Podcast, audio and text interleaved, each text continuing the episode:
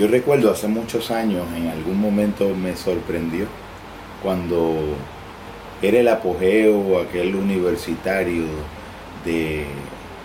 el todo es relativo. Esa frase que todos deben recordar, todo es relativo. Mi verdad es tu, mi verdad, tu verdad es la tuya. La primera vez que escuché, creo que fue un profesor de filosofía o de lógica simbólica, cuando algún estudiante levantó ese enunciado de todo es relativo. Y el profesor o la persona, no recuerdo con exactitud, le dijo, bueno, ¿y qué hacemos con ese absoluto que acabas de plantear? Todo el mundo se quedó estupefacto. Para mí fue como una gran, un gran hallazgo encontrarme la trampa y la tautología, la circularidad en la que a veces caemos cuando presumimos de una relatividad que de algún modo nos excluye como sujetos hablando. Planteamos la relatividad y somos grandes relativizadores, magníficos relativizadores de todas las cosas, de todos los planteamientos, de todos los demás sujetos, del otro y de todos sus discursos, menos de nosotros mismos. Muchas veces nos resistimos con mucha pasión a poder ver o empieza a formar parte de un punto ciego de nuestra percepción cuán absoluta o absolutista es la pretensión de nuestros propios enunciados sobre la relatividad de los demás. De algún modo podemos ver la manera en que defendemos eh, nuestras posturas sobre lo que entendemos que es la realidad, nuestras posturas sobre lo que entendemos que es la objetividad o la verdad, con una verdadera presunción implícita, tácita, subyacente, muy llena de sentimientos de convicción, muy llena de una visceral vehemencia,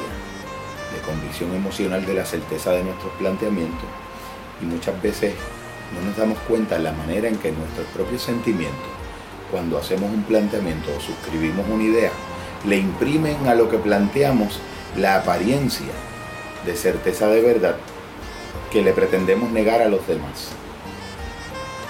La percepción está llena de secos y eso lo sabemos desde hace mucho tiempo. Lo único que muy de seguro los secos que con más dificultad la introspección nos pueda mostrar como evidentes a nuestro análisis sean los propios secos en los que nosotros caemos. Sesgos de confirmación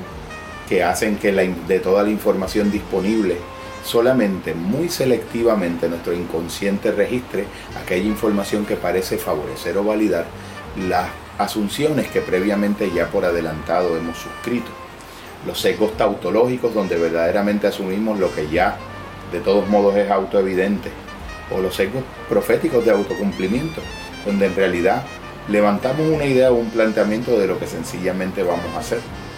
Sería una perfecta profecía de autocumplimiento que yo diga, que en los próximos dos segundos voy a levantar mi mano izquierda. Se acaba de dar cumplimiento profético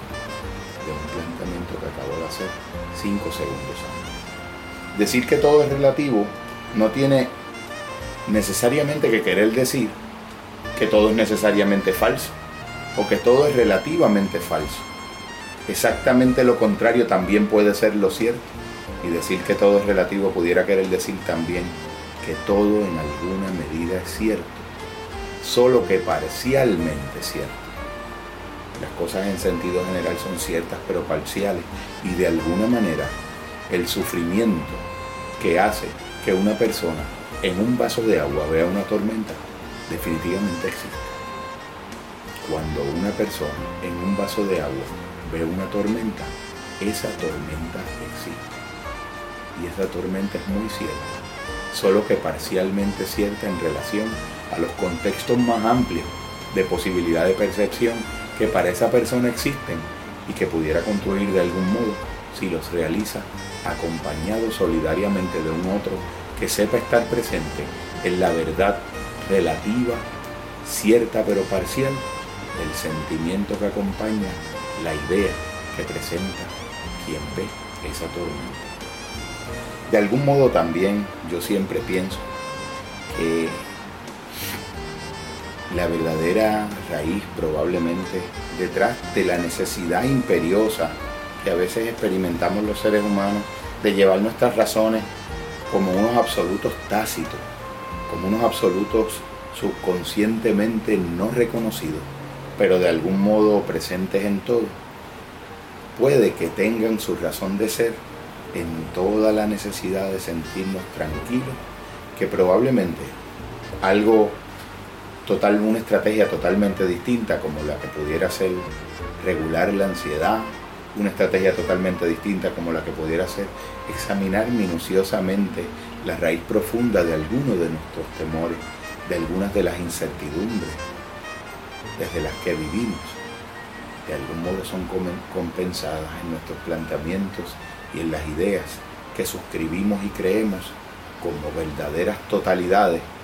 que nos permiten a veces exorcizar la profunda insatisfacción y la profunda incertidumbre que sentimos cuando nos sentimos ansiosos. Necesitaríamos verdaderamente plantear nuestras verdades de un modo tan radicalmente engañoso y tan ingenuo si pudiéramos sencillamente participar de la vida de un modo más fluido y de un modo más flexible, entendiendo sin ansiedad, entendiendo sin miedo que no poder controlar los eventos desde nuestras creencias o presunciones es algo tan natural como la aceptación de la vida misma. si pudiéramos fluir tranquilamente a lo largo y a lo ancho de las incertidumbres y de los elementos que son inherentes a la vida, probablemente nuestras creencias sí seguirían existiendo, pero serían igualmente flexibles y acabaríamos viéndolas como recursos útiles, pero provisionales al fin, inherentemente provisionales, en el camino de seguir avanzando hacia la confianza plena y absoluta que desde el corazón puede darse a la realidad en la que vivimos y a las incertidumbres que debemos sobrellevar en el camino de ser seres.